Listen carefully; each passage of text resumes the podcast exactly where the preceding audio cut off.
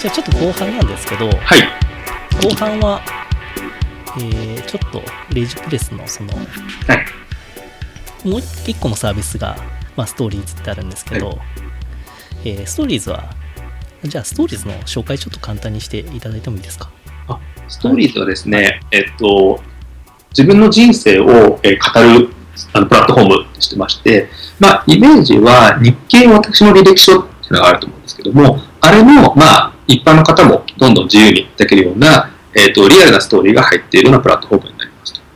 で、今で言うと、まあ、皆さんが知ってるギリギャルとかでやらせていただいていて、まあ、本で100万冊ぐらい売れて、映画化もして、多分この間の導入数120万人ぐらい入っている形なので、まあ、私たちの思いとしては、えっと、初めから有名じゃない人でも、それぞれ一人一人の人生のストーリーを持っているので、そういう方々が活躍できるようなプラットフォームできたらいいかなというので、やらせていただいているようなサービスになります。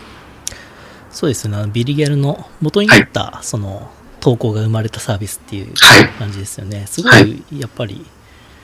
今書、書籍かなって、映画かなって、そうですね。全部ヒットしてますもんね。そうですね。幸いなことに、今も6冊か7冊ぐらい本を出させていただいてるんです。ね。皆さん、基本的には私たちから来る、もう出版社のさんの方から声がかかって、これは面白いストーリーなので、ぜひ中田さんと本を作りたいって話なので、まあそういうので、まあ本当に無名の方が、えっ、と、自分の体験を通して、皆さんに、えっ、と、自分の人生のストーリーを語っていただいて、まあ、なんですかね、同じ境遇の方との励まし合いだったりとか、えっ、と、他の方の追体験をしていただくとか、そういう場で生まれていってるんじゃないかなとは思ってます。そうですよね。それで、えっ、と、ストーリーズは、はい。こうテレビとかでも紹介はされてますよね。はい、あのー最初リリースして、本当に1、2ヶ月ぐらいの時にフジテレビさんと一緒にやらせていただいて、えっと、やらせていただいたりとか、まあ、かなりですね、えっと、なんだっけ、まあ、いくつかのメディアさんで取り上げていただきましたね。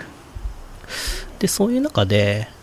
例えば、こういうスタートアップとかそういうのをやってる人たちが、まあ、自分たちのその作ったプロダクトとかを、まあ、いろいろこう新聞や雑誌や、まあ、テレビとかに、まあ、取り上げてもらいたいなと、はい。まあ、みんな基本的には思ってると思うんですけど、まあ、それでストーリーズはかなり早い段階で、そこの紹介がされているなという、で、書籍化とか映画とか、まあ、いろんなメディアに、まあ、すまあ、映画まで行くと、そこでストーリーズっていう名前を、まあ、どっかには出て、クレジットには出てるんですかね。ちょっと直接的じゃないかもしれないですけど、でもそこまで広がってるっていうことなんですけど、そこってなんか意識してやられたこととかってありますか？うーん、そう、あ、基本的にはもちろん意識してやりましたってありまして、その時意識したのは、各メディアさんごとに、あんまり我々から進めていくってことはあんまりしなくて、基本はインバウンド待ちなんですけども、その時に、まあ、テレビさんならば、テレビさんの求めてるコンテキストってありますし、まあ、メディアさんならば雑誌の、雑誌のコンテキストがありますし、ウェブメディアさんならウェブメディアのコンテキストがあるので、そのコンテキストに合わせた内容を我々の方から、まあ、ちゃんと伝えるっていうのをすごいやっていました。例えばですけど、うんと、例えばユーザーインターフェースの、えっとメディアさんから、えっと取材させていただいていただいた時とかは、結局そこはどうユーザーインターフェースとかユーザーエクスペリエンスを高めていくのかっていう文脈なので、私たちのストーリーの設計の話をさせていただいたりとか、あとは、あの、まあ、人材系の話とかですと、私がたまたま二足のわらじとかで働いてたとこもあるので、そういう二足のわらじの中でどうやってサービスを開発していったりとか、そのメディアさんが持たれている、えっと、コンテキストなり、まあ、メディアのテーマですね。に合わせて自分たちがお伝えできるテーマというのをお話しして、マッチングすれば取り上げていただきたい。そういうのはすごい意識したかなと思います。それは、えっ、と、そういう話が来てから、そういう資料を渡すとか、そういう話を、まあ、口頭でするとかっていう感じですか？それともその、まあ、ある意味、こう、戦略的にそういうプレスリリースを先に打っておいて、そこを見てくれるメディアさんを、こう、まあ、待つみたいな。それだとどういう感じですかね？えっと、そこはまさに2つ質問かなと思っていて、1個は来たものに対して、その文脈に合わせて返していくっていうところがあるけど、もう一つは、えっと、それを獲得するために、私が最初何やったかっていうとですね、えっと、ストーリーズっていう言葉で、えっと、SNS 上に、えっと、放送されたものを全部毎日チェックしたんですね。で、結局、相手が興味を持ってくれたときに私がアプローチするのが一番、あの、効率いいかなと思ったので、毎日、うんと、お風呂入りながら、夜な夜なストーリーズっていうので、えっ、と、放送されたものを全部チェックして、かつそれのか、誰がポストしてるのか全部見てって、その中でメディアの方とかは、まあ、俺も含めてコンタクトを取っていくことで、えっ、と、関係性を作ったっていうのが設定の作り方でしたね。なるほど。そこはじゃあ、その、その、まあ、投稿者のプロフィールとか見て、あ、こそうですの人はちょっとメディアの人っぽいと思ったら、ありがとうございましたみたいな。そうです、そうです。そういうので、まあ、まあえ私からすると営業みたいな感じですけど、うんそういうコンタクトをすごいやってましたね、当時は。なるほど。それは素晴らしいですね。うーまん。あ、あの、人力でできますし、時間にしても1日、うん、30分とかもやれば全然できるので、うん全然できるかなと。まあ、ツイッターと、まあ、はい Facebook チェックとか、はいね、そういうことですもんね。そうですね。うーん。確かに、リリース直後とかは、そういう勢いはあるんですけど、それを継続的になかなか そうですね。難しいですよね。なので、リリース直後にまず合わせていただいてコンタクトを取って、うんそこの時点ですぐにはならないってことも往々に分かっていたので、そこではまあ、その後にちゃんとリアルな場で会うことが私大切だなと思ったので、全員の方と大体ランチをしていって、で、お話しさせていただいて、で、ランチすると、私の理論では、ご飯を食べた数だけ、その方と仲良しというか、親密度が上がると思っているので、お話しさせていただいて、まあ、えっ、と、私たちが伝えられること、もう少し深い部分とか、えっ、と、そういうのをお伝えして、まあ、それこそさっきの人材であれば人材の話とか、私たちの方から話題を提供していくと、あ、それは結構ネタになるね、みたいな感じで、えっ、と、検討していただいて、継続的にリリースを、まあ、取り上げていただくものを、まあ、戦略的にやってるなっていう感じですね。なるほど。まあ、というか、非エンジニアの私にはそれしかやることはなかったっていうのがあるかもしれないですよ。なるほど。でも、そういう人がいてくれるとすごく助かりますよね。そ うそうみたいですね。あの、エンジニアの和田とかの話聞くと、そういうのは、あの、彼らはまあ、そんなに、あの、やりたい方ではないと思うんで、私は全然やった方がいいかなと思ったので、助かったかもしれないですね。そうなんですよね。結構、基本的にはそれについてつぶやいたりとか、投稿してくれてるっていうことは何らかの興味を持ってたり、ファンであったりする可能性が高いんで、基本的にはまあ会えますよね。うそうですね。ん。で、タイムチケットさんとかも多分そういう面ですごいあるなと思いますし、あとは、私たちはコンテンツもドネートしてたりとか、タイムチケットさんのチケットができるじゃないですか。うん。それ自体に話題性があったりもするので、その文脈からとかも、あの、コンタクトというか、コミュニケーションを取りやすかいいサービスなんだなとは思いますね。そうですね。ただ僕はタイムチケットの時はそこまで頑張れなかったんですね。いや、開発もされてますから。両一応チェッ方クはしてたんですよ。ツイッターとか。はいで、僕にできたことはですね、ファボるっていう。すべてをファボって、リツイートとかたまにはこれ面白いと思ったらやってみるとか。そっからリプライを送るまではできなかったですね。私が暇だったんですよ。やることいやいやそれは絶対やった方がいいと今思いました。というのと。うん。で、まあ、あの、スタートアップの方、私たちもそうですけど、まあ、無名で、お金もなくて、うん、時間もなくて、でも取り上げてもらいたいときに、あの、私営業やったからわかるんですけども、やっぱアウトバウンドっていうか、相手が興味ない状態で話しかけても絶対難しいので、インバウンドのタイミングがどれだけ効率的に獲得していくかっていうところの、まあ、前職のそういうのが生きてきたっていうのはありますね。しかもそれが今はソーシャルメディア上でガンガンね、できるところがポイントですよね。そうですね。あとはそういうメディアとかっていうのは、なんか、その、その時のトレンドとかってあ、あるじゃないです。か。はい。今、これが盛り上がってるから、これやってる人たちを探すとか、はい。そこら辺をこう見極めるのも結構はい。重要ですよね。そうですね。実際、私、最初の頃はその辺よく分かってなかったんですよ。あの、リリースした頃っていうのが、そういうのは分かってなかったので、あれだったんですけども、まあ、サービストレードをリリースして、今度は、うんと、プレスを打つ広報の方とかもお話聞く機会とかあって、で、話聞いてた広報の方はすごい、この、世の中のトレンドを意識されたりするので、例えば、うんと、今は、えっと、ダブルワークが流行っているとか、都市、地方でのこういう働き方が流行っているとか、あとは、まあ、貧富の問題が起こっているとか、ある程度と、社会的なテーマがあるので、そこの文脈に乗っていくと、えっと、紹介もしていただきやすかったりするので、そういうのは後になって私も学ばせていただいて、すごい意識するようになったかなとは思いますね。そうですね。タイムチケットの場合も、なんかシェアリングエコノミーとか、そういうシェアですよね。はい。とか、空き時間とか空き施設とか、そういうムーブメントがちょっと去年ぐらいからあるっていうのと、あとはちょっとしたこう、お小遣い稼ぎとか、プチ稼ぎみたいな、そういう流れもああるみたいで、そこら辺のトレンドを見極めてなんかサービスとか出したりプレスを出すっていうのは結構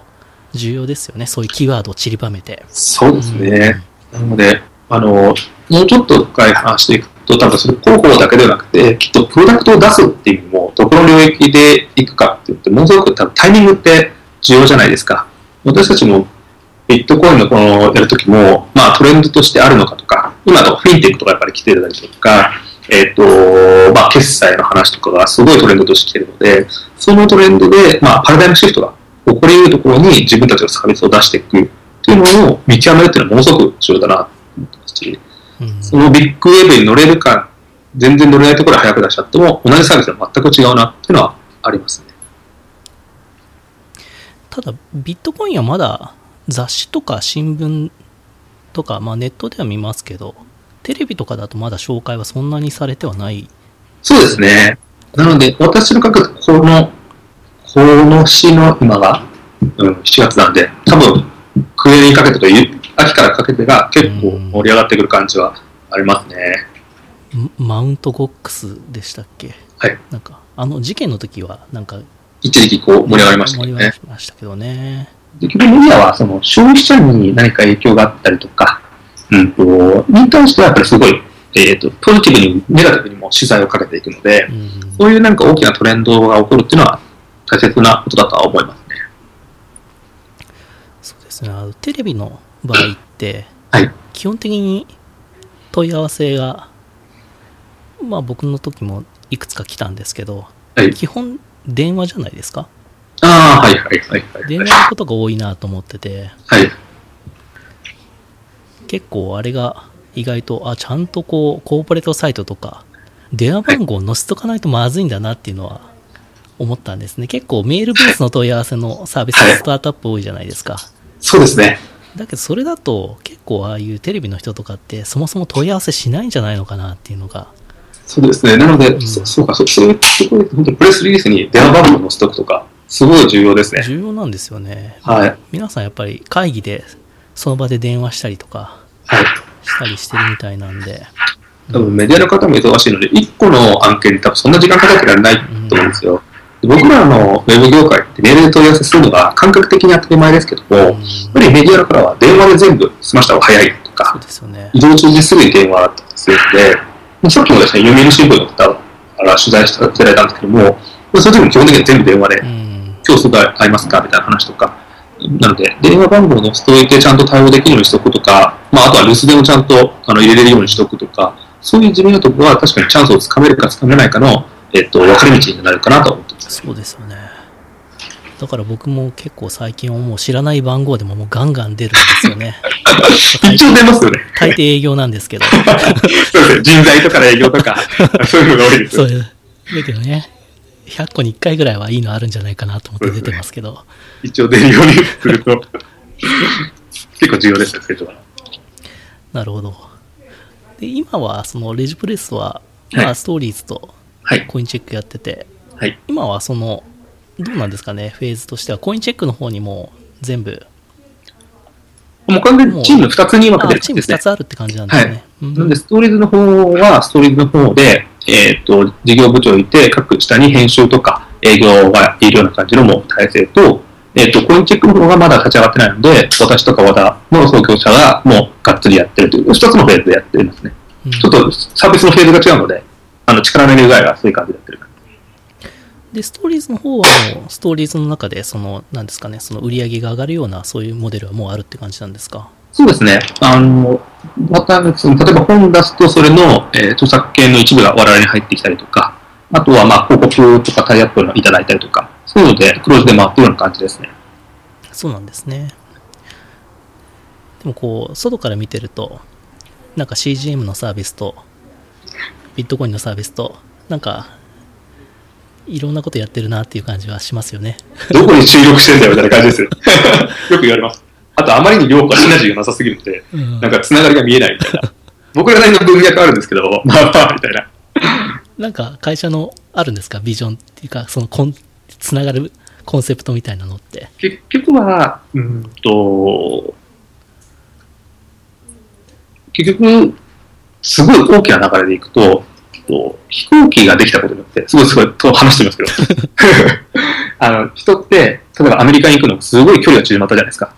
で、新幹線の同じすごい距離が縮まったと思うんですね今度インターネットができて、この情報の無料でやり取りできて、リアルタイムでやり取りできるようになってきて、すごい情報のスピードの距離も縮まったと思ってですね。結局それってインターネットに変わったことで、情報がパケットに変わって移動してきたっていう形だと思うんですけども、じゃあそこに、えっと、ある程度もうそこで、イノベーションを変わってしまって、もう無料で電話かけたりとか、無料でメールを送れたりとか、まあこういう無料スカイプできたりとかっていうのは、もうこの情報のやり取りっていうのは、もう一通りがインフラ化していったなとかあるので、そこのパケットにプラスの価値が乗っけていく、次の、えっとイノベーションが起きてるなと思っていて、そこのパケットプラス人の気持ちが我々にとってはストーリーなんですね。人の気持ちが乗っかって広がっていくでパケットにお金の価値が乗っていくのがビットコインなんですね。そうすると、うんと、人の気持ちが乗っかることで、それに個人の方が可能性がどんどん広がっていって、新しい可能性が生まったりとか、ビットコインでお金の価値がより気軽に起これることで、人の可能性が広がってたりとか、結局我々としては人の可能性をインターネットに広げていくような会社にしていきたいなというので、まあそういう意味では繋がってはいるんですけど、あまりに事業が違うので、遠すぎるみたいな、そういうのはありますね。だから、まあ、コンシューマー向けのサービスっていう感じですかね。そうですね。企業向けというよりは。まあ、とは言っても、お金が上がるのが企業だったりするんで。なるほど、なるほど。はい。だから、まあ、はい、よまあ、ネットと一緒ですね。コンシューマー向けに素晴らしいサービスを作っていって、収益はまあ、Google とかもですけど、広告費で、あの、結局法人化取ってるじゃないですか。と一緒で、まあ、我々もそうビットコインとかも結局多分法人系から入ってきたりもするので、そういう意味だと、あの、コンシューマー向けにいいサービスを作って、収益としては、えっ、ー、と、法人の方からいただくみたいな、そういうモデルになってきるのかなって感じはしますけどね。なるほど、なるほど。今後は、またなんか、今はもうそうですか、コインチェックとりあえずやって。まあそうですね、ここまず立ち上げて、まだまだやることはてんこ盛りあるので、そうですよね。うん、はい。まだまだ、うん、サービスを出してからのいろんな今話が来てるので、ビットコインやってすごい思ったら、それぞれまた違うなと思うのは、あの、一緒にやる方が基本的にグローバルなんですよ。なので今スイスの方とやってますし、それからシリコンバレーの方ともやってますし、今日のお昼は台湾の方と一緒にやってて、そういうアライアンスパートナーが増えていくので、基本的にはそういう方々と、まあ、ビットコインのエコシステムを一緒に作っていくフェーズに今いるんじゃないかなと思う。なるほど、なるほど。ビットコインなんか盛り上がりそうな予感がしますね。今日話聞いてきたら。そうですね。うん、あの、面白そうですよね。まあ、伊藤さん、うん、2、3年後は必ず来てる。まあ、投資家の方とも話しても、それはもう確実で、まあ、2、3年後か5年かっていう、まあ、レンジはありますけども、うん、そこの時にはかなり来てる話はあるなと思ってて、そこまでにどれだけ仕込んでおけるかっていうのが、まあ、私たちの勝ちパターンができるかどうかかなとは思ってます。で、そうなったら、ね、また、そういうメディアとかもたくさん取り上げてくるでしょうし。そうですね。うん、なんで、今回もかなりメディアの方が動かれてるのが、あの、ギリシャが破綻したじゃないですか。はいはいまあ、破綻というかもうデフォルトになってしまったってなると、じゃあそこのお金がどこに流れるんだっていうんで、結局そこの期待値として、ビットコインと期待値に対して、まあさっきの話ですけど、価格が上がっていったりすると、ユーザーが増えていって、その流れは止めれないねっていう文脈で、各メディアが動き出したりとかですね、我々はやっぱり実際そこって動いてるんですかとか、どういう方が使われてるんですかみたいな取材とかいっぱい入ってくるので、そういう文脈も見ても、うんと、ビットコインが多分上がっていくんだなその流れが止めれないんだろうなっていう感覚をやってると思います。結構ああいう新しい技術とかってどんなメディアでもその専門家として語る人って大体1人か2人じゃないですか、はい、大塚さんそれのビットコイン狙ったらいいんじゃないですか。いや私は、今いるんですかそういう存在。ビットコイン専門家みたいな人って日本で。あい,、うん、といますよ。私よりも前から本当にやってる方で、あそうなんですね。本当に生粋のビットコインナーというか、考え方も、うん、もう思想なのでうん。と、国家なんかいらないよみたいな思想なので、私はそういう感じじゃないので、うん、どちらかというとその技術を使ってどう世の中が良くなるかっていう観点なので、はい、あんまりその思想的に、あの、なんていうんですか、もう銀行いらねえぜみたいな、そういう会計な感じはあんまり持ってないんで、ちょっと思想に近いんですよね。なるほど。ちょっともうちょっと、それをこういう技術使ってどう良くなるかとかっていう方の方が、私は話せるかなみたいな感じはします。わかりました。じゃあ今後ちょっとね、また熱くなりそうな、はい。ぜひ、レジプレスさん楽しみにしてます。ぜひ、あの、まあ、どうなるかわからないですけども、楽しさはありますし、それこそインターネット時代の黎明期の混沌だけど何かの期待値っていうのがあるなっていうのは、えー業界含めて私もやっていてすごい感じるところがあるんで、そういうのを楽しいと思っていただく方は、あの、軽い気持ちでビットコインはちょっと買ってみたりとかして、で、楽しんでもらえるのが、まあ、入り口の最初としてはいいんじゃないかなとは思ってます。あ、レジプレスは、なんかエンジニアとか、もう募集も今してるんですか、あ、いいですね。ぜひエンジニア募集していて、基本的には API をつなぐとか、そういうのも海外の方が多いので、基本うちもそうなんですけど、英語ができて、Ruby 好きで、えっ、と、そういう新しいのにチャレンジしたいっていうエンジニアがいれば、ぜひぜひ募集中なので、ぜひ来て応募いただければと思いますね。私と話しましょなるほど。給料はビットコインですか？う。うん、ビットコインでも払いますね。おいいですねあの、市販でもビットコインで払いますね。あ、今来てるインターンとかもビットコインで、あの、給与を受け取って楽しんでるやつもいますね。あ、いいですね。そこら辺は。はい。それでも、そういうのもまあ楽しめる。まあ楽し、楽しめるんですね。そうですね。別に半々とかの全然大丈夫ですけど、あ、ですあそこ柔軟なんですね。全然柔軟ですね。市販はビットコインで売ったりもしますし、あ、いいですね。そういうの楽しいです。わかりました。チャレンジャー求むという感じ。求むという感じで。はい。じゃあ今日はどうも。はいありがとうございました。どうもありがとうございました、はい、またよろしくお願いします。